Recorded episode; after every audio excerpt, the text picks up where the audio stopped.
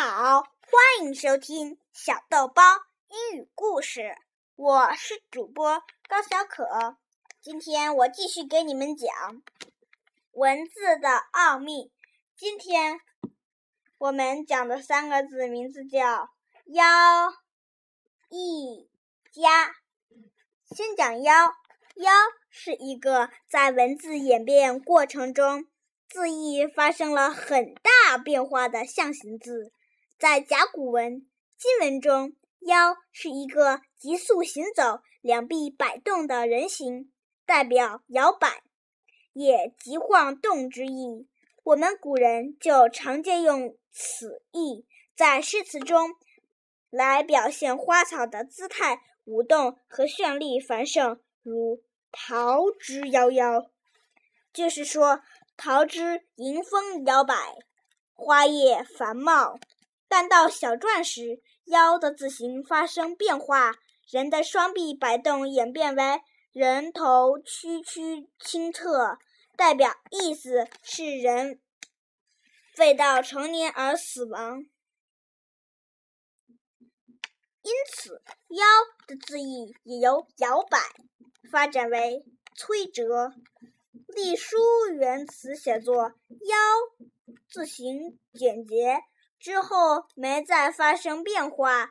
而“腰”在现代最常用的字义就是短命、早亡，以及由此引申的含义，中途失败、中途失败等。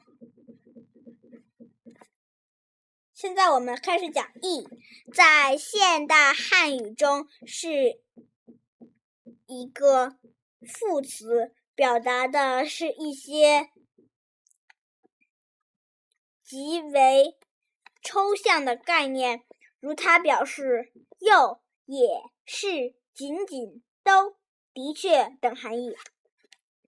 但这些概念都是都只是“义”的假借义。它的本意指人的腋窝，在甲骨文中，“翼”字是一个正面站立的图形，两边加上小点指人的两腋缩在所在，也就是说，“翼”原本意为人的腋窝，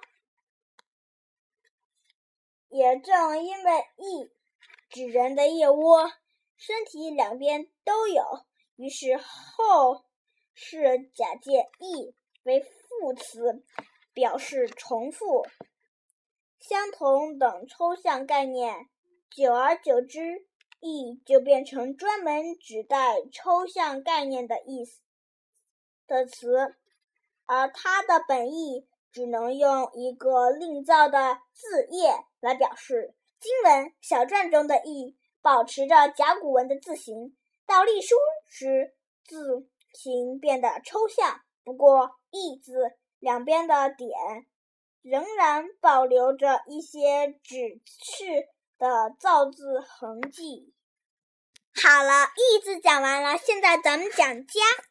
家也是一个由表示人的大字构成的会意字，在甲骨文中。家的字形好像是左右两个人在两边扶持中间一个人，两形会意，表示挟持、辅佐之意。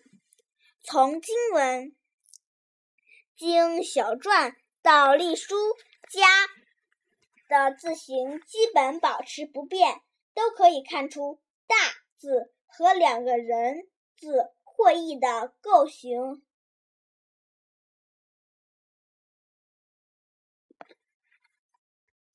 但汉字简化后，“加”字的会意特点便不复存在。在文字的演变过程中，“加”字在挟持、辅佐的本意基础上，引申出来更多的含义，如在“夹带”与“夹雪”等词语中表示。掺杂、混杂之意，在家中加到欢迎等词语中，表示沿靠两旁之意；又如在夹缝、夹一等词语中，指两者之间的空隙，或者或者指里外两层等含义。好了，今天三个字讲完了。如果你们喜欢我的故事，欢迎添加我的微信公众账号“小豆包英语故事”。再见。